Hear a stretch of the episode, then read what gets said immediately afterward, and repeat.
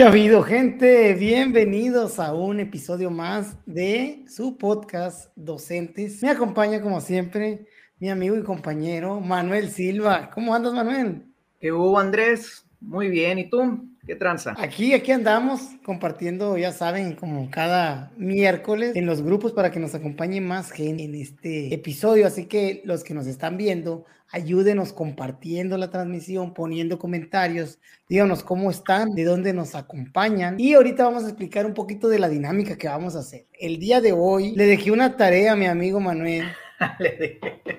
y fíjate que no la hizo, no la hizo, lo vamos a regañar Ahora entendemos por qué la maestra Marisol le puso seis en, en la clase de materiales en la normal, porque según él hace materiales muy bonitos. Y mira, quiero que enseñen. La dinámica del día de hoy se llama a favor y en contra. Y pues vamos a decir algunas frases eh, que tienen que ver con educación, de creencias que hay en las escuelas, de lo que nosotros pensamos. Y cada uno de, usted, de nosotros pues va, va a decidir si está a favor o en contra de esta, con uno como estos. Este es en contra, el rojo, como quedamos, y el verde de estar a favor con like, ¿no? Entonces Manuel trajo sus materiales. A ver, Manuel, muéstranos. Oye, estás, estás, abriendo viejas heridas ahí con la maestra Marisol. Recuerdo aquella vez que hasta las 3 de la mañana estuve taladrando, haciendo mi mejor trabajo de carpintería. Única vez que he alucinado en mi vida del tiempo que tenía sin dormir este, y pues el material lo hice yo ahora así como con los niños que hacen la maqueta ella sin ayuda de nadie, y pues ahí va mi siete, no fue seis. Pues mira, Andrés, está mi material, el equipo de producción de docentes, este, nos quedó un poquito mal ahí, ¿no? El equipo de diseño y producción está trabajando toda máquina, pero no pudo completar este, los requerimientos solicitados. No llegaron hasta acá, acabó que así llegaron. bueno, está bien. Vamos a darle. Lo importante va a ser el contenido. Entonces, pues vamos a. Y que, aquí no te voy a balconear yo, ¿no? Simplemente vamos a dejarlo así. no, no te preocupes. Ya, sabes que todo ha salido bien hasta ahorita. Esperemos que, esperemos que siga todo así. Pues sí, Andrés, mira, muy bien, como ya estamos eh, pues próximos a, a, lo que es el Consejo Técnico Escolar, precisamente en dos días, eh, quisimos hacer una dinámica un poquito más relajada, relajada, pero también para compartir nuestras opiniones, ¿no? Como bien dices, vamos a hablar acerca de algunas situaciones, algunas posturas, algunas cuestiones, mitos, creencias o demás que, pues, educativas o que pasan alrededor de nuestras escuelas y de ahí que tú y yo vamos a opinar si estamos a favor o en contra y el por qué, ¿no? Es, algunas de ellas van a estar un poquito controversiales, pero es la importancia, ¿no? Primero que nada, sino este, lo que opinemos nosotros no es una verdad absoluta, lo que opinemos nosotros simplemente es nuestra opinión, valga la redundancia. Sin embargo, pues sabemos que cada quien puede tener su opinión y que cada quien puede tener un mejor punto de vista que nosotros. Aquí solamente somos docentes hablando desde nuestro conocimiento y desde nuestra ignorancia, no desde nuestro contexto, desde, desde nuestras experiencias y desde nuestras vivencias. Entonces, Andrés, ¿qué te parece si iniciamos con la primera? Me parece perfecto, Manuel.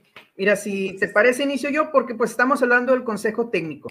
Y la primera es una que yo he escuchado en varias ocasiones. Y yo, yo, creo que tú también la puedes haber escuchado. Es el consejo técnico escolar, el CTE, no sirve para nada. A ver, ¿Estás a favor o en contra de que no sirve para nada y por qué? Inicias tú ahí. No, pues que no, supongo yo que vamos a sacar el, el... bueno, o cada quien lo saca. Aquí está. Ok, bueno, está bien. Estamos de acuerdo que, que, no es así, ¿no? Creo yo que el CTE, el Consejo Técnico Escolar, sí es un espacio muy bueno para la profesionalización de los docentes.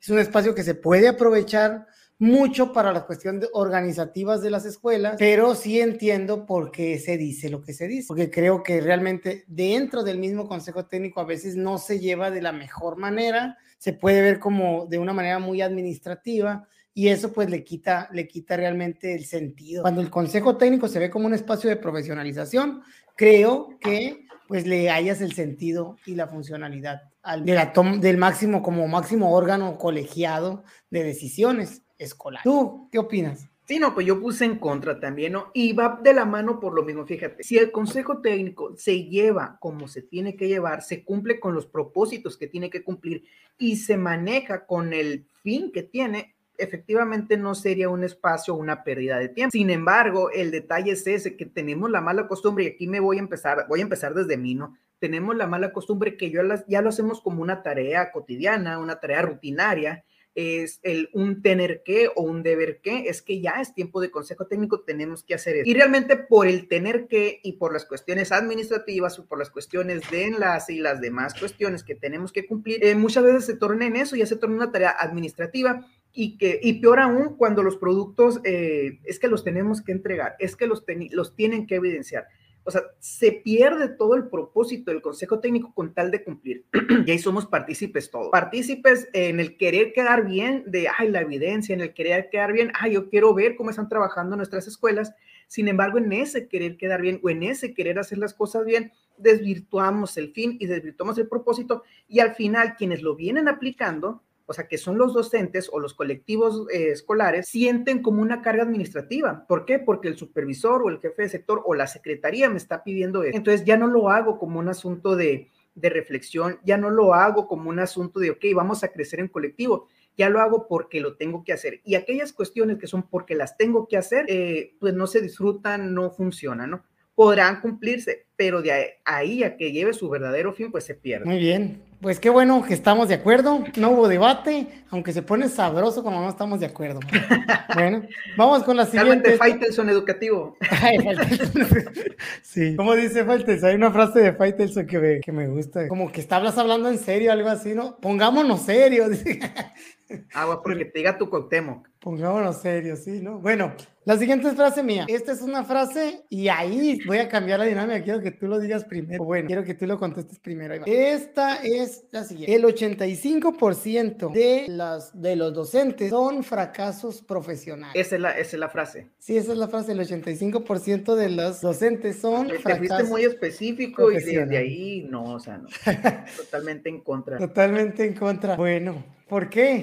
¿Cómo? Bueno, el 85% de los docentes son fracasos escolares. Profesionales. O sea, bueno, fracasos profesionales. Sí, es decir, que no se pudieron dedicar a otra cosa y se dedicaron a dar. Ah, ok, no, no, aún así no, ¿no? Este, el, no te puedo poner porcentaje, pero te puedo hablar desde la realidad que conozco y al menos la gran mayoría de los maestros que conozco sí tiene que ver una cuestión muy importante, el, el, aspecto familiar, ¿no? Que fueron hijos, sobrinos de algún maestro y de ahí que se enamoraron de la profesión. Sin embargo, también hay muchos que, que por algún maestro que los inspiró o porque es una profesión que lo hemos hablado en otros, en otros, eh, en otros episodios respecto a la cuestión del, del, sueldo seguro, de la basificación y todo eso solía ser más atractivo anteriormente, ¿no? Pero, o sea, habrá muchas cuestiones, habrá muchos factores personales para que una persona decida ser maestro. Yo me inclino más a que uno lo hace por amor, sabemos que no es por dinero, pero obviamente uno quiere vivir bien. Eh, pero no, se me hace muy, muy, no, no me gusta realmente el comentario ese de fracasos profesionales. Ahí te va, te va porque es tan específico, ¿no? Es tan específico porque eh, estuve escuchando un podcast, ¿no? Aquí también le damos pro, este, promoción a otros podcasts. Este se llama Dementes Podcast, es un podcast de entrevistas.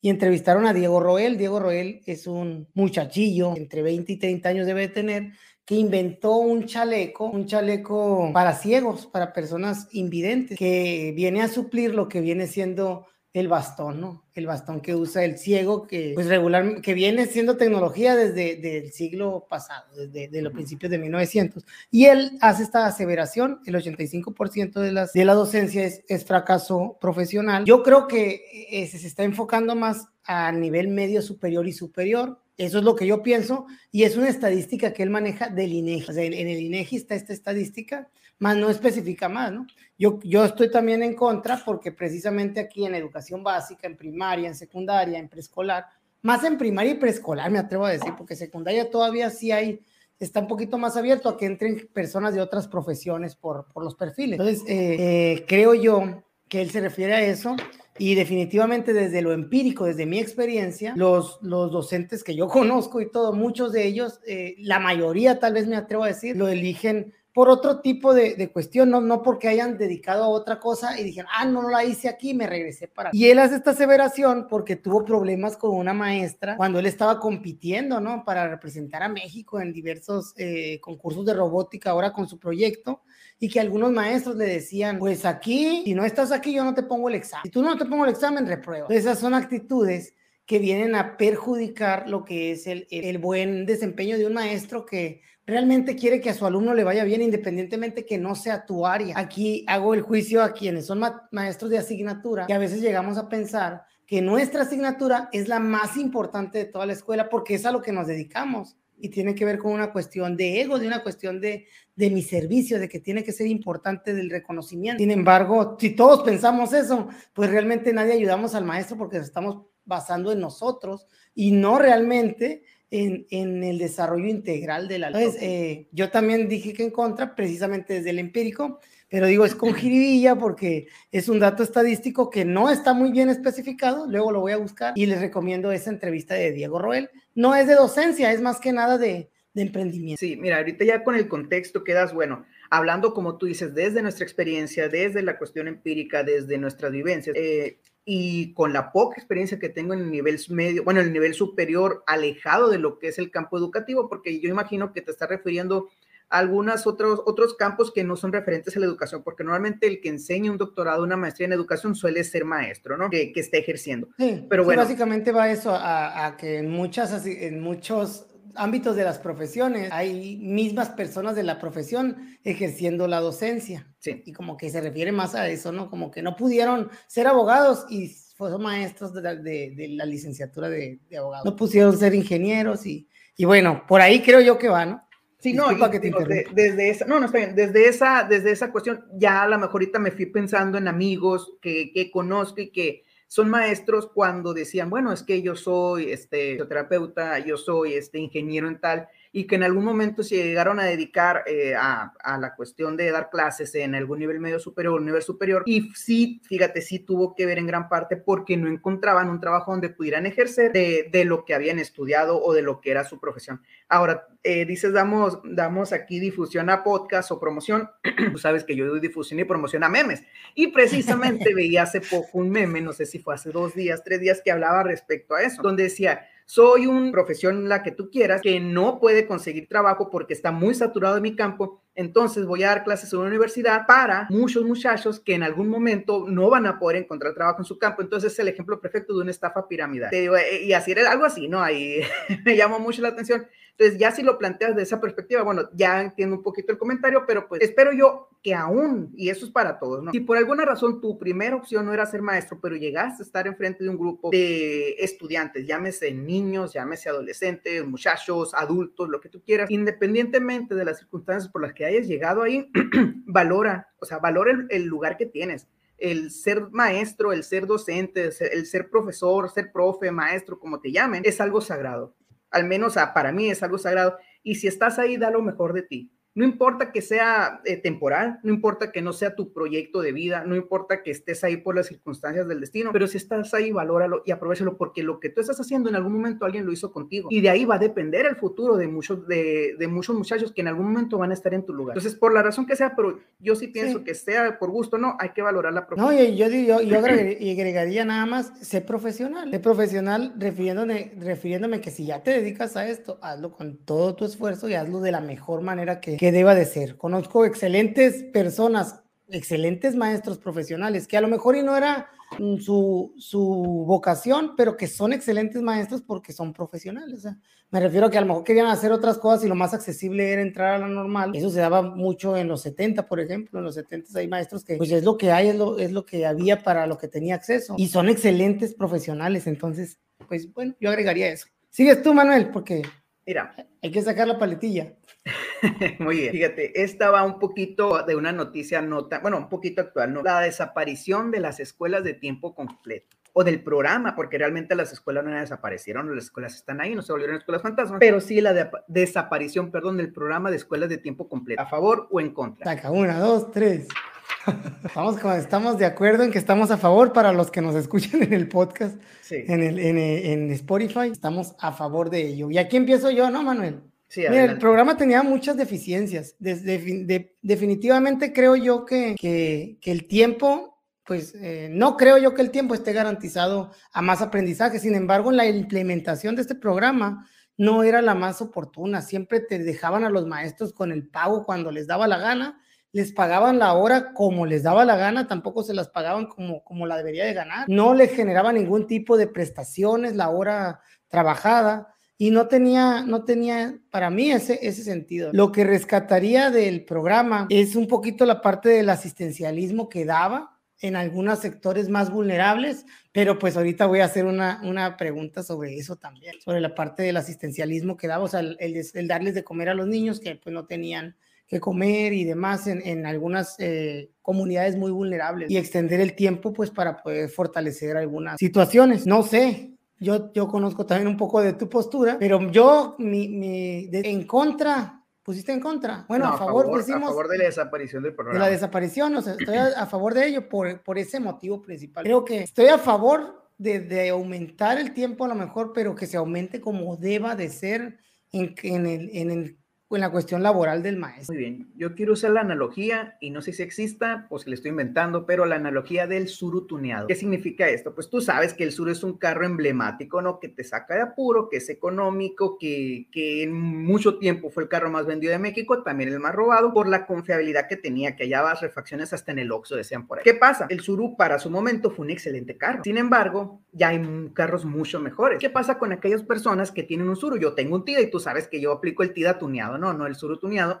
¿Cuál es, qué es lo que pasa? Que pues para hacerlo ver más bonito le ponemos unas lucecitas de LED, ya no son faros halógenos, ya son luces de LED, le cambiamos las luces interiores por LED, de repente le ponemos ahí una estampita para que le agregue 5 caballos de fuerza más, y le vamos cambiando que un alerón, que el faldón, que le vas poniendo unos rines, que le vas poniendo hasta el tapón del, de la llanta donde se le eche el aire, le pones de color y lo vas tuneando, ¿no? Lo vas mejorando. Sin embargo, no deja de ser un Suru y no va a ser mejor que un Centra, no va a ser mejor que un Jetta, no va a ser mejor que un Mercedes, no va a ser mejor que un Mazda 3, no va a ser mejor que otros carros que están en el mercado. ¿A qué voy? Tú conoces mi postura. Yo soy de la idea que nunca he estado a favor de esta cuestión de los parches que se hacen en el programa educativo. Nunca he estado a cuestión, o sea, tenemos una educación parchada, tenemos la base y de repente le vamos metiendo el parche de escuelas de tiempo completo y que no es para todas y que no se aplicó a totalidad. Al menos en todas las escuelas que yo trabajé o que he tenido bajo mi cargo, siempre ha sido el programa de horario extendido. Ahora, tenemos otro, y fíjate, no sé si lo traes ahí, pero pues ya es que, que me gusta abarcar de todo.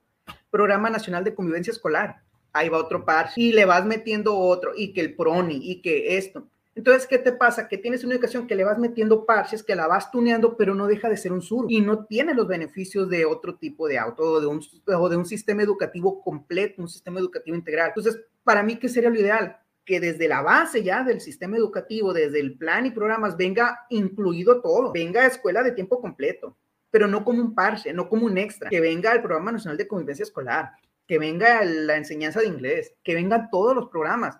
Y, y de esa manera ya el maestro le, le, terminas atribuyendo cargas porque no era lo que inicialmente estaba contemplado para, para trabajar. ¿Por qué? Porque te llegó a medio ciclo, resulta que te llegó un programa y a los tres meses te llegó otro, y o sea, y te llegó y en dos semanas ya tienes que presentar el informe. Entonces, realmente no, no tiene sentido, vamos a lo mismo, se pierde el sentido. Y aquí pues era eso, ¿no? O sea, mm, no tener un turo soñado, mejor vamos a subirnos y lo hacemos completito. Y el otro detalle, pues las prestaciones, y aparte lo que hemos platicado, en la escuela de tiempo completo nunca vimos un beneficio académico en las escuelas que tuvimos, tanto tú como yo, ¿no? Y haciendo la comparativa de las escuelas que tienen el programa y las que no tenían el programa, realmente no había diferencia. Entonces, por esa parte que estoy al menos a favor de la, del cierre o la desaparición del programa de escuelas de tiempo completo como estaba implementado.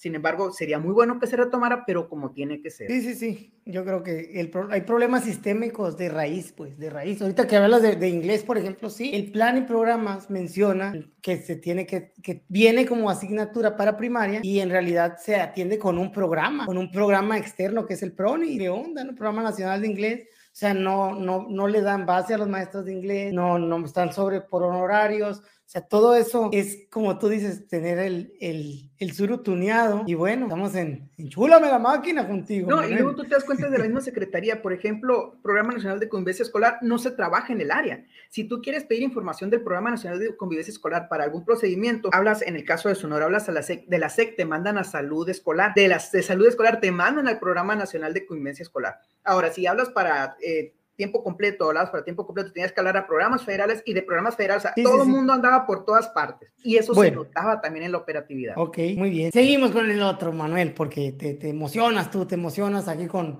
con lo que dices.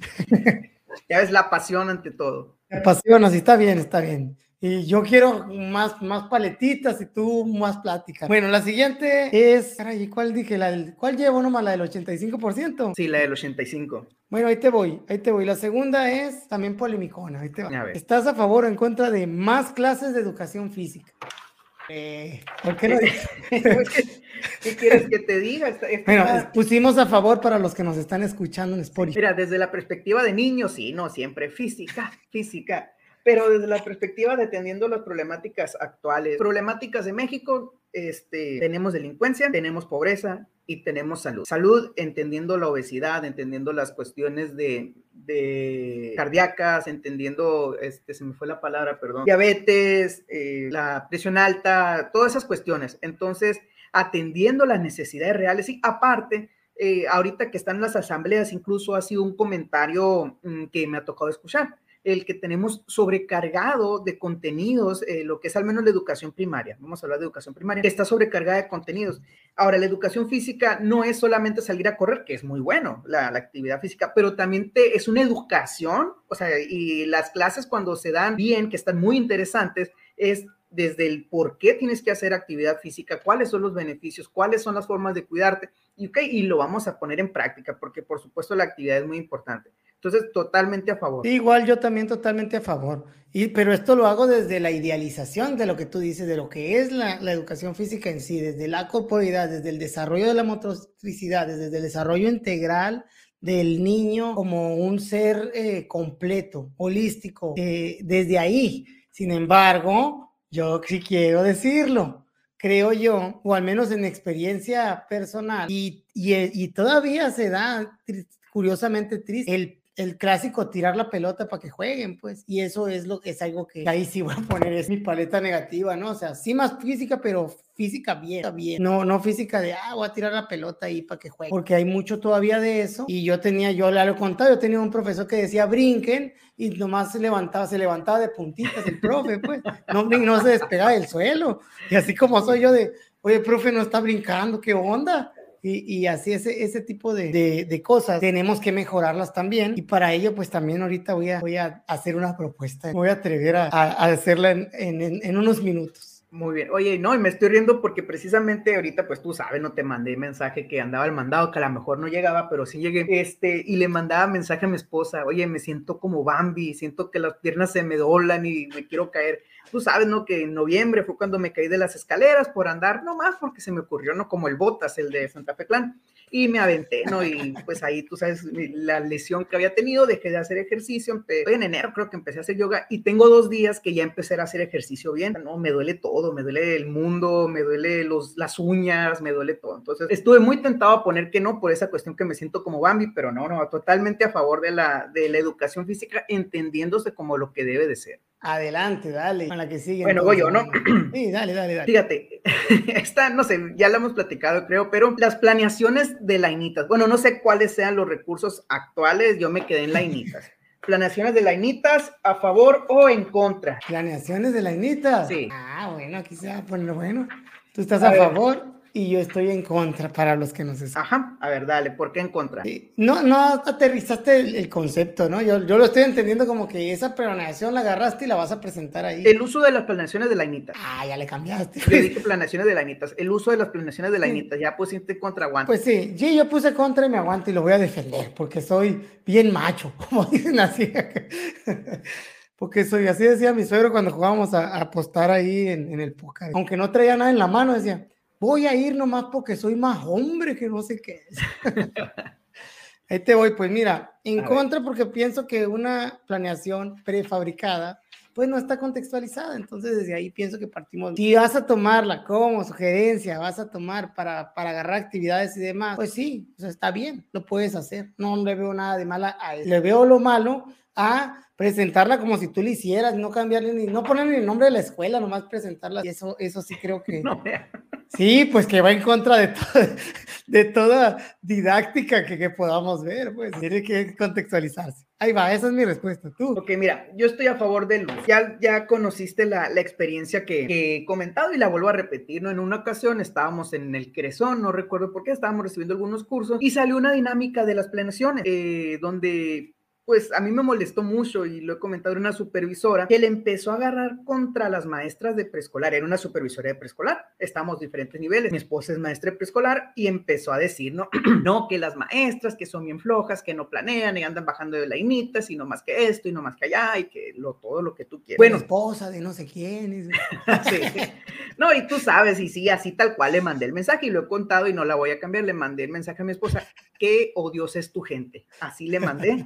¿Por qué? Porque me molestó mucho, o sea, tirándole a las maestras de flojas, a las, a las educadoras. Entonces, yo, por la experiencia que tengo de conocer educadoras, al contrario, o sea, híjole, son maestras súper dedicadas, son maestras, bueno, eh, eh, hablando específicamente, ¿no? Y el caso que tengo en casa, pues ni se diga, ¿no? Súper dedicadas y demás. Entonces, mis respetos para todas las educadoras. Y a mí me molestó mucho el comentario. Bueno, pasa lo siguiente, nos ponen un equipo y nos ponen un formato de planeación. Y ahí sí, pues ni modo, me dio la pena, pero bueno, ¿qué vamos a hacer? Y empezó esta maestra a querer, eh, ¿y dónde va esto? ¿Y dónde vaya? Eh, eh, no, y empezó a poner cosas que por donde no iba, porque tú eres el esqueleto de la planeación, pero ya nos estaban dando los, las partes que iban o lo que iba el, bueno, si era tema, si era contenido, lo que tú quieras. Pocas ¿no? palabras no sabía planear. Exactamente. Entonces, ni la O por lo redondo. Y ahí sí me salió pues del alma. Ya ve, maestra, ¿por qué las maestras usan ese tipo de planeaciones? Porque realmente tú recordarás que durante mucho tiempo no coincidía el programa con el libro cuando tú utilizabas el libro, ¿no? Entonces, en estos cambios, en estas reformas que ha habido,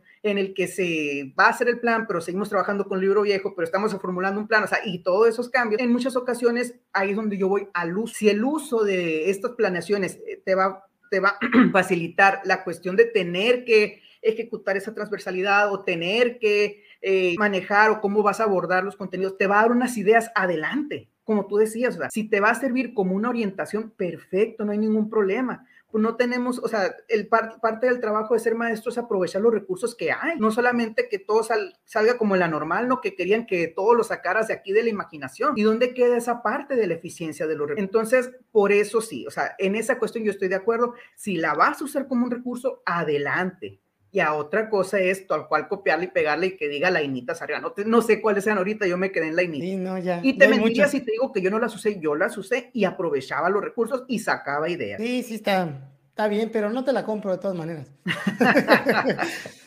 yo sigo manteniéndome en contra. Bueno, le vamos a dar con el que sigue entonces. Mira, ahorita hablamos del asistencialismo, ¿no? Entonces aquí va una postura de, de este asistencialismo. Es desayuno en las escuelas. ¿Estás a favor del desayuno, de que se desayune en las escuelas? Ah, aquí está el segundo encontronazo, ¿eh? estás a favor y yo estoy en contra. Explícame. entendiendo, bueno, el desayuno no como que va a ser parte así como en Estados Unidos, sino pues así me imagino que te refieres al desayuno, desayuno caliente y demás. Sí, sí, que hay un comedor en las escuelas. Bueno, hace tiempo comentaba y es un video famoso donde, donde preguntaba como un coach, un coach, un entrenador, ¿no? En un campo abierto y hacía algunas preguntas y decía, de un paso adelante el que tenga sus dos papás vivos. adelante. De un paso adelante el que sus papás estén juntos. De un paso adelante el que nunca se ha tenido que preocupar por lo que va a cenar. De un paso adelante el que nunca ha tenido que trabajar. De un paso adelante, y así, ¿no?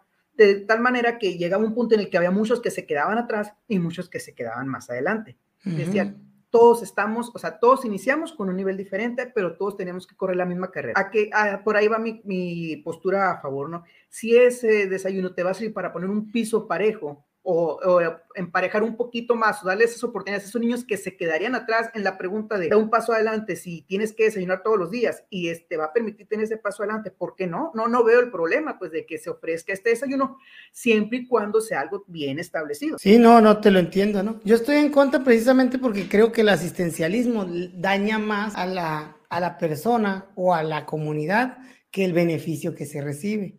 Y aquí voy con el asistencialismo. Pero no, en son niños. No, no, sí, pero yo creo que sería mejor que, que sea la familia o que sea el hogar quien tenga que dar este, este, este recurso, vaya, o que tenga esta responsabilidad de la alimentación, porque realmente es, es, es, la responsabilidad del papá, más que decir, ah, pues como no le pueden dar desayuno, que se vengan a la escuela y ahí les vamos a dar.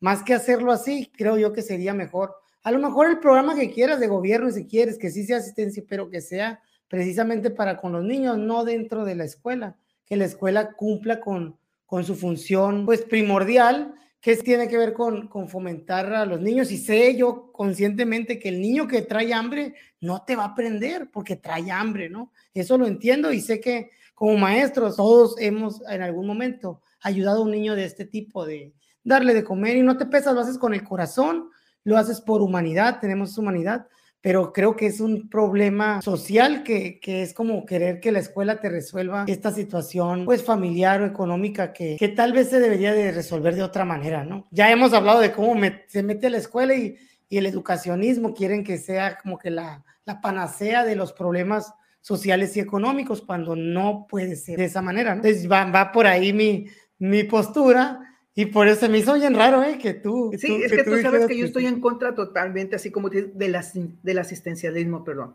Estoy en contra de quitar responsabilidades a quien las debe de tener. El detalle aquí es que estamos hablando de niños. O sea, esa parte, pues hay niños que no tienen para comer, hay niños que por la razón que sea no desayunan, hay niños que por la razón que sea, que porque el papá se gasta el dinero en otras cosas o lo que tú quieras, esos niños no desayunan y llegan con hambre, como tú lo has dicho, y creo que, que ahorita que hablábamos de los maestros, todo maestro, o sea, le ha dado en algún momento su desayuno o le ha comprado un desayuno al niño o le ha hecho de que un niño coma, o sea, creo que eso es parte del ser maestro, cuando no esté escrito, y, y si hubiera una Biblia del maestro sería el primer mandamiento, en algún momento le va a hacer de comer a un niño. Sí, no, y, y, estoy a favor de la humanidad del maestro de, de hacer este tipo de cosas, y sé que los comedores tienen esa esa funcionalidad, pero ya establecerlo como que en la escuela se desayunen nada más, así como que no estoy, ah, caray. Y sé que hay sistemas que así lo favorecen, por ejemplo, Estados Unidos, pero creo que allá es como más comida y así.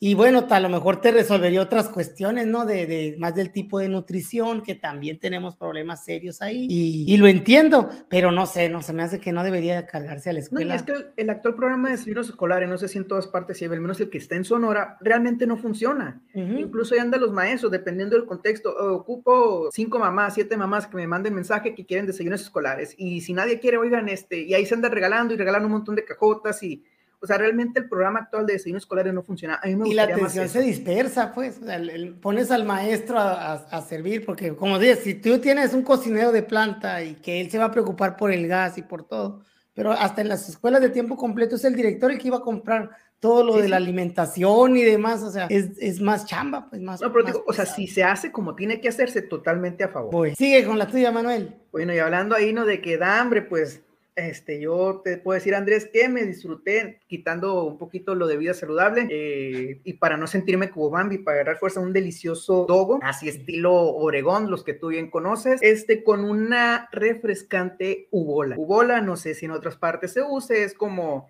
eh, jugo de limón, o sea, era nice, ¿no? Porque tenía limón. Era, era jugo de dos limones, en mi caso, jugo de uva, agua mineral, hielito y estaba rico. Bueno, Siguiente, Andrés, esta te va a gustar y creo que vamos a coincidir. ¿Estás a favor o en contra de que la promoción vertical sea escalonada de acuerdo a la función? O sea, ¿qué significa que si para ser director, bueno, para ser supervisor, perdón, antes tuviste que ser director, para ser jefe de sector antes tuviste que ser director y tuviste que ser supervisor y así. ¿Estás a favor o en contra de ese sistema? Pues sí, no, ni modo que estemos a... No pudiéramos, es una pregunta bastante obvia, Manuel, no podemos estar a favor de eso y dispensen a los que piensen distinto de nosotros, porque mucha gente piensa distinto a nosotros, pusimos en contra. Lógicamente, pues nosotros tuvimos una promoción de este tipo, ¿no? Y yo creo que ya lo hemos discutido, ¿no? Hacemos, pues creo, el trabajo de la mejor manera, o tan, tan bien o tan mal, como quieras verlo, que otros que han tenido otras promociones. Incluso fue como una refrescada, creo, al sistema, el, este, estos cambios, cambios generacionales. Pienso yo, y esa es mi postura, sería muy hipócrita de mi parte poner que estoy a favor y decir, pues ya que se amuelen, aquí estoy yo ya bien a gusto. No, no, Manuel. No, mira, no, no, sí, sí, entiendo y creo que quienes nos conocen, eh, pues entienden nuestra postura, comprenden nuestra postura, pero ahorita actualmente está, es, pues ha cambiado lo que es el sistema de la promoción vertical. Recuerdo un enojo tuyo, ¿no? Con la, con la maestra, con la doctora Zorrilla, este, que, que en paz descanse. descanse la maestra que le mandaste hasta una notita, ¿no? Bueno, la doctora, perdón, le mandaste una notita. Bueno, sí estoy a, a, en contra de eso, pero fíjate, cómo modificaría o qué propuestas este, haría en lo personal. Ok, ahorita que hay esta, esta cuestión de, que tienes que pasar por cada una de las funciones, yo sí cambiaría la cuestión de la antigüedad, porque no podemos negar la importancia de la experiencia. Sin embargo, en lo personal no es un factor eh, primordial, no es, no es un factor que que sea el principal indicador del éxito educativo, la experiencia. Creo que hay muchos otros factores, sin embargo, la experiencia es un factor importante. ¿Qué propuesta pudiera hacer en lo personal a, a como está actualmente, que ya quitaron esa cuestión? Bueno, que aparte de los cinco años, tú ya no necesitas ser director. Vamos a un ejemplo, en los cinco años de servicio, que estuviste cinco años de servicio como docente, pues ya no necesitas ser director para pasar una supervisión, o a lo mejor de los 10 años, los años que tú quieras, es un ejemplo, o sea, a partir de tanto tiempo de, de años de servicio, ya no necesita la función de director para pasar a ser supervisor. Y a lo mejor a los tantos años, o sea, ahí le das un valor a la experiencia, pero tampoco ya no en casillas, porque imagínate, es un recorrido, volvemos a lo de antes, que los supervisores y jefes de sector llegaban a ser ya cuando tenían treinta y tantos años de servicio, por lo difícil que era subir cada una de las funciones. Y va a pasar lo mismo que cuando estamos con carrera magisterial, la carrera de las maestras y los maestros. Vamos a ir y cuando dicen, no, cuando ya esté en el último nivel, pues ya vamos a andar con el bastón. Entonces, por ese lado, sí, estoy en contra de esa cuestión. Ahora, si se está implementando de esa manera, pues yo creo que también tendría que haber alguna atenuante. ¿Cómo buscar la manera sí. de, de, ser más? Hablamos de inclusión en la escuela y en el caso de nosotros somos eh, totalmente. o sea, Definitivamente le falta equilibrio, yo lo equilibraría, ¿no? Ajá. Equilibraría, tratar de equilibrar un poco. Y una de ellas, entre las propuestas, yo creo que sería como poner los niveles como venía estipulado que no se llevó a cabo, nivel A, nivel B, para ver el nivel primero, sí. el conocimiento, y ya de ahí partes a los criterios. Creo no, yo que, que por sería... mí, en lo personal, o sea, sería que no importara la función, sin embargo, este, ok, vamos a aplicar un examen, pero que no es un examen solamente de conocimientos, que sea, que implique más esta cuestión de la función. No o sea, más que es bien complicado. Es sí, bien sí, complicado, es muy complicado. Pues así nos vamos al mundo ideal, ok, cualquier persona puede aspirar a ser supervisor, cualquier docente, siempre y cuando cumplas, ok, vamos a examen de conocimiento, vamos teórico, y vamos también cuestiones de manejo de situaciones, y vamos también cuestiones, o sea, y ahí te vas manejando varias, que sabemos que es una utopía, pero pues sería para, en mi opinión personal, lo ideal. Muy bien, Manuel, muy bien, pues estuvimos de acuerdo. La siguiente es más de la docencia. En el aula, el profe no puede estar triste. El aula del profe no Ajá. puede estar triste. ¿Estás a favor o en contra de esta afirmación? Lo tengo en un momento, aquí está. Ah, caray, otro tercer round, tercer round. Yo estoy a favor y mi amiguito, el amargado Manuel Tristón, en contra. A ver, Manuel, dime por qué. No, o sea, puedes estar triste. O sea, no, no eres un robot. ¿Cómo vas a llegar todo feliz si te pasó algo muy feo? Si falleció un familiar tuyo, si cualquier cuestión que te pueda pasar, si sufriste una pérdida, si sufriste lo que tú quieras, si estás en un estado de depresión. O sea, el maestro puede llegar triste. Sin embargo, los niños no tienen por qué enterarse que tú estás. O sea, no, no, no somos robots, pues a lo que voy, no vas a llegar y, ay, no estoy triste. Claro, si no, no hubiera tantos padecimientos mentales que estamos eh, viendo actualmente. Entonces, sí, hay maestros y esa cuestión es muy importante, no ocultar, no esconder la cuestión de, de, de las depresiones, ¿no? O sea, todas esas cuestiones creo que ya pasamos el punto en el que era vergonzoso el admitirlo o el punto que era estigmatizante el decir que había alguna cuestión de, de, de, pues, de tantos ansiedad, depresión y demás. Bueno, esa parte, o sea, de que el maestro asienta tiene todo su derecho de sentirlo, que no le ideal, ojalá que ninguno, ningún maestro y ninguna persona padeciera de depresión y de tristeza y que no hubiera tristeza en el mundo, pero sí la hay y no vamos a ocultar eso o no vamos a tapar eso con un dedo. Y de que te digo, y no somos, no, sentimos, el detalle es ese, ok, tú lo sientes, sin embargo, tú ante los niños tienes que dar tu mejor cara. Y creo que como padres lo, lo hemos hecho muchas veces. ¿Cuántas veces podemos estar estresados? ¿Cuántas veces podemos estar tristes? ¿Cuántas veces podemos estar pasando por cualquier cosa? Pero los niños, o sea, al menos con tus hijos, tú tratas de darle la mejor cara. Y a lo mejor te podrán percibir triste, pero tú das tu mejor cara. Y recordaba ahorita la típica película, ¿no? Que sale en Canal 5 y en Canal 7, este, Titanic. Y hay una escena que a mí me marca, híjole, me impacta y se me hace tan profunda. Cuando la mamá acuesta a sus dos niños a dormir para que no vean y no sientan todo lo que está pasando. Híjole, esa me parte el corazón, ¿no? esa, esa escena. ¿Por qué? Porque la mamá sabe lo que va a pasar y la mamá se toma todo el porte, todo el valor del mundo y acuesta a sus niños, les cuenta un cuento, les da su besito de las buenas noches para que ellos no sufran lo que ella está sufriendo. Sí, sí, sí. Hay una también de la, la de En busca de la felicidad, ¿no? En la escena donde están abajo, en, en, que se quedan a dormir en, un metro, creo, una estación de metro, porque no llegan al refugio. Uta, de parte, de parte el corazón. Tienes, mira, Manuel, no te voy a discutir porque esta te la, este error me lo ganaste, tienes razón, pero me lo ganaste por un error de redacción. Y yo me refería a eso, ¿no? El maestro en un aula, pues no, no puede dar a conocer sus tristezas o, o, la, o, puede ser, pero de una manera ocasional o por un evento, como tú estás diciendo, eh, como eso, ¿no? La muerte de un familiar, algo así. Pero no puedes, no puede ser tu aula ese lugar donde vas a despojarte de tus emociones para recibir el aprecio y reconocimiento de tus alumnos. Tenía un caso de una maestra que todo le contaba a sus alumnos, ¿no? De que, ay, es que mi esposo, no sé qué, a sus pues alumnos de sexto, ay, es que mi hijo se fue y estoy sola. Entonces, todo ese cúmulo de, para no, no reprimir sus sentimientos o no sé cómo llamarlo, sus frustraciones, las iba y las dejaba ya, y pues los niños estaban todos frustrados y enojados y molestos y tristes y preocupados al mismo tiempo cuando realmente el aula pues no tiene que convertirse en ese, en ese lugar para los niños, ¿no? Entiendo yo que si te pasa algo mal, pues eh, pudieras tener este, este espacio y hablar de esa situación para generar una, una, una pues algo de aprendizaje. Pero no puede los chamacos con el chisme, no hay con las mamás. Fíjate, mamá, que era la maestra. Las mamás se empezaron a quejar, se empezaron a quejar precisamente por eso, porque veían a sus niños mal, porque estaban tristes, porque la maestra estaba triste. Entonces, o sea, a eso me refería, pero te la voy a dar porque por mis tecnicismos de problemas de redacción, eh, agarraste muy bien eso. Digo, agarraste muy bien la, la tirada. No, y no, ojo que lo estoy mencionando porque Manuel y yo regularmente discutimos y ah, pues tú, tú y yo, yo, ¿no? Así, somos muy cerrados los dos en, en algunos aspectos pero más No, y ahorita yéndonos a, una cuestión hipotética, ¿no? Y, ya tocó en alguna ocasión, no fue mi grupo, pero sí que falleció un niño de la propia escuela. Entonces ahí tienes que tener la sensibilidad con los niños, o sea, fue una, una niña de cuarto año que falleció de riqueza hace creo que mi primer año de servicio, ya cuando en, la segunda escuela en la que estuve, y, y, pues ahí tienes que tener toda la sensibilidad del mundo, porque los niños van a estar tristes, por supuesto, y tú como maestro también, y, y ya es otra cuestión, ¿no? Pero sí, sí, o sea, y voy a lo mismo, ¿no? lo que aplicamos con nuestros hijos. Pero bueno, Andrés, por cuestiones de tiempo, paso a la última mía. Sí, y ahí yo cierro, ¿verdad? Sí. Tú una y yo una y ya cerramos. Pero es, que hablas mucho, era concreta la cosa, ¿eh? no, pues, dale, dale. ¿cuál es el chiste, el sabor? A ver, Andrés, híjole. Aquí yo siento que, que vamos a, este, pues bueno, evaluación al desempeño, a favor o en contra. Ah, otra vez que, perdón, evaluación. Sí, evaluación al desempeño. Evaluación al desempeño, no, está muy, está demasiado corto. Ya ya venimos, vivimos ese proceso. ah, la del servicio profesional docente. Evaluación al desempeño. bien, estamos Cuarto encontronazo. Y aquí me toca exponer, mira. Tú te refieres a esta evaluación de desempeño que, que vivimos, y Estoy a favor de que, de que se, se, evalúe el desempeño del docente. Lo que no estoy a favor es que se ponga en tela de juicio la, la, la plaza.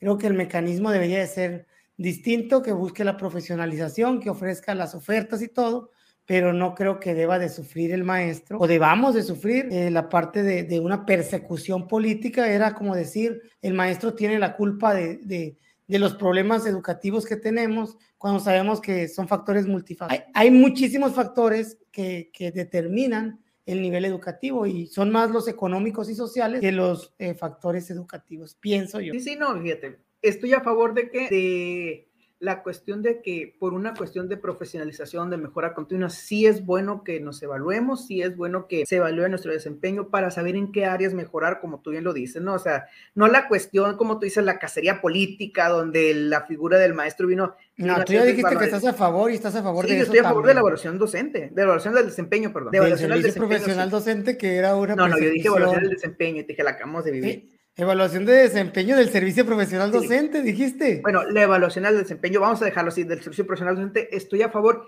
siempre y cuando se hubiera llevado como se tenía que haber llevado. Esa cuestión, porque si tú ves el documento o los lineamientos, venían muy bonitos tenías tres oportunidades y si acaso en una tercera oportunidad te iba a ser una cuestión administrativa y demás, ¿no? Pero lo que realmente pasó fue otra cosa, una cacería política. Se utilizó para desvalorizar la, la función docente. A los padres de familia se los pusieron en contra de los maestros, ¿con qué? Diciendo que los maestros no se querían evaluar. Nunca se dijo que los métodos no eran los adecuados, que los instrumentos no eran los, o sea, nunca se manejó eso, ni que se manejó de mala manera, ni que se gastó un dinero en la publicidad. ¿Y tú Simplemente, sí, estoy a favor de que se lleve un proceso como tiene que ser. Pero como te digo, lo que decían las letras no era lo que sucedió en la realidad. Sí, sí, sí, tienes razón. y en su momento, tú y yo estamos aquí porque nos evaluamos. O sea, tú y yo estamos aquí porque realmente decidimos eh, evaluarnos. Pero mucho maestro fue perseguido. Entonces, esa cuestión, ahora, eh, ¿qué me gustaría más? que realmente el puesto, vamos a suponer, y aquí me voy a meter en, en problemas yo solo, que si hubiera una permanencia o que si hubiera un riesgo de, de, ok, si tú no cumples, te vas, pero que sea un trabajo, o sea, que, híjole, o sea, te estamos poniendo las condiciones para que te quede. No sé si me explico, o sea, te estamos poniendo todo, te estamos poniendo profesionalización, lo que hemos hablado anteriormente, te estamos dando maestrías gratuitas, te estamos ofreciendo doctorados gratuitos, te estamos ofreciendo las condiciones idóneas, o sea, de tal manera que tú tengas todo, todo para cumplir y si no cumples es porque no quieres. Oye, vienes bien soñador, ahora vienes con toda no, la no, pues... lo que vas, quieres estar en Finlandia. Pero no, no, pues es que mira, si haces algo, hazlo bien. Yo soy un soñador, pero no soy el único, dice John Lennon. Tú eres, tú eres Andrés Morales. Imagino people. Ah. Bueno, cerramos con esta, Manuel. Esta es la última mía. Y es la regionalización de la Secretaría de Educación. O sea, la eliminación de la Secretaría de Educación del Estado para hacer pequeñas secretarías como distritos por regiones, ¿no? Que aquí tenemos las jefaturas de sector que pudieran ser un, eje para centrar, ¿no? Por ejemplo. ¿Estás a favor o en contra de eso? Ah, me estás poniendo los dos. Y a favor y en contra porque no sé cómo, no te entendí. Bueno, te lo explico porque estoy a favor yo. Sí.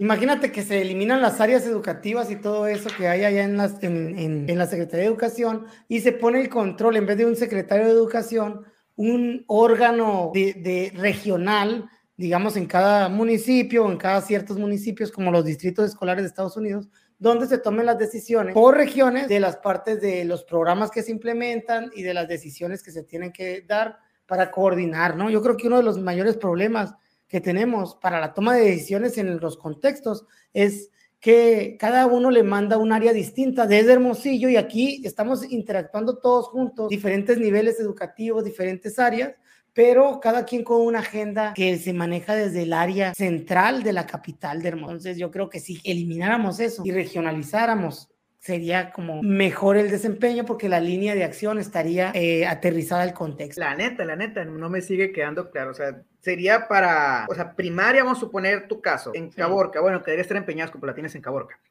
No debería estar nada. Está la mía sí está oficialmente en mi sede. Por fines educativos, vamos a decirlo así. Muy bien, ok, tú dices, ahí en Caborca, ¿todos los niveles preescolar, primaria y secundaria serían dirigidos o manejados por una persona o cómo?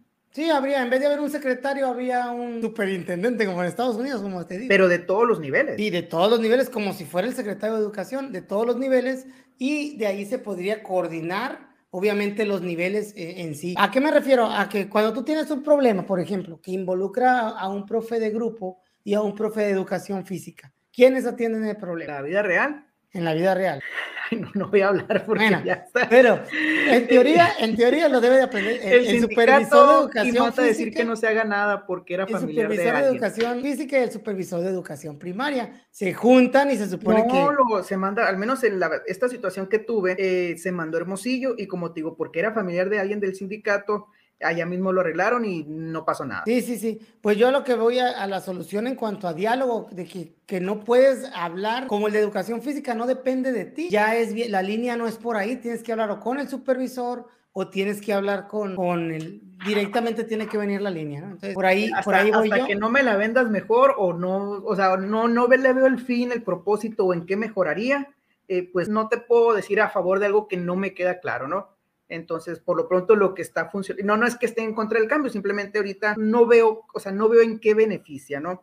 Este, ¿por qué? Porque siento que se puede prestar a la burocratización, se puede prestar a, si de por sí estoy en contra de tanta, de tanta politización de la educación, que ese superintendente que sea, sea como el, el, de servicios regionales, que sea alguien político también, y que cada seis años cambie, pues sale peor todavía de prioridad que es una pues dependencia y son unas figuras pero en las regiones quien tiene el... Pues qué curioso que tus utopías eh, funcionen con base a lo que tú piensas. Obviamente no sería, obviamente no sería político, si estoy en contra de la política, obviamente sería una persona que se lo gane con mérito, que se lo gane con... dije, hasta que no me la vendas bien, o sea, hasta que me quede claro. imagínatela bien, pues nomás porque es mía ahora sí, no va a ser política más de este Está canijo así, Manuel, contigo. ¿Qué sentido? Más mira, de... Mira, este, preséntame tu proyecto y, vamos, a como, como en Shark yo, Tank. Sí, yo sí tendría un sueño de que, por ejemplo, en la jefatura de sector, que el supervisor de educación física dependiera de mí y pudiéramos atender los pero problemas ¿por qué de ti? ¿Por qué tú no dependes de él? No, o sea, yo, yo, te entiendo y estoy a favor de él, ¿no? Pero sí. sí. No, o sea, yo digo de la jefatura de sector porque está la jefatura ahí, ¿no? Pero igual, si quieres, al revés pero estaría como raro que el supervisor de educación física sea el que, el que marque la pauta, pero imaginemos que él es, que yo dependiera de él y yo atendiera lo de educación física, que es lo mismo. Puedes decir como el chicharito. ¿Cómo? Esa no me la sé. Imaginemos cosas chilas, vamos a decir. Ah, bueno. Así te la sabes. Sí, sí me la sé entonces. No, sí, a eso, a eso me refiero, que, que por ejemplo, que desde la jefatura o desde la instancia que quieras, se pudiera coordinar la educación física, la educación especial, la educación primaria. Yo nada más con eso ya estaría contento porque son las tres, son los tres como que modalidades que están dentro de, dentro de las escuelas que nos tocan coordinar a nosotros y que muchas veces no sabemos ni cómo trabajan. Bueno, sabemos que están trabajando. para eso está el Consejo Técnico de Sector y el Consejo Técnico de Zona en el deber ser, que sabemos que en la realidad no se lleva a cabo. Pero igual, como no dependen, es, a eso voy, sistemáticamente, como no dependen de uno, yo he tenido consejos y créeme, tengo muy buena relación con, con los supervisores de educación física, principalmente con educación especial, no tanta porque como que no coincidimos tanto y como que siento, siento que están más aparte, pero también tengo, tengo buena relación. Sin embargo, el que no dependamos o no tengamos una línea directa de, de trabajo, llegamos a nada más a, a, tomar acuerdos. Y cuando se toman acuerdos y no se puedan, y si no es, hay esa línea o esa jerarquía y no se cumplen, pues no pasa nada y el problema sigue o, o así. Entonces yo, yo, yo le vería un beneficio a esa regionalización para poder atenderlo de esa, de esa manera. Mira, como Shark Tank, yo estoy fuera, pero mira, sigue trabajando en tu proyecto y a la siguiente temporada lo traes y vemos. Ándale pues, ándale pues. Pues Al rato que me haga millonario con mi idea, no quiero que ande llorando nomás. Muy bien. No, pues yo creo que sería todo, Andrés. Sí, con esto yo creo que terminemos, que terminamos. Agradecemos como siempre la parte de, de, la compañía, ¿no? Se dan cuenta que pues estamos más temprano, estamos haciendo un, un ajuste y bueno, nos, nos, ha gustado. Si les gusta el horario, pónganlo en los comentarios porque eso es lo que convence a Manuel. Si no, ahí vamos a estar a medianoche grabando. Sí, que la vez pasada dije que hubo cambio de horario, no, pero me basé en un video de YouTube de Estados Unidos que en Estados Unidos cambió de horario y me cambió a mí, pero... Por eso no te gustan mis propuestas, porque no saben nada. Oye, pero sí, bueno, ahí tú y todo lo demás, si cambia el horario y vamos a ver qué hacemos. Sí, sí, ustedes no se preocupen, nos vemos aquí los miércoles a la hora que tenga que ser. Cuídense, muchos saludos y sigan las redes, profe Andrés Morales en Facebook, Andrés Morales 1 en YouTube. Cuídense, un abrazo. Ayuda.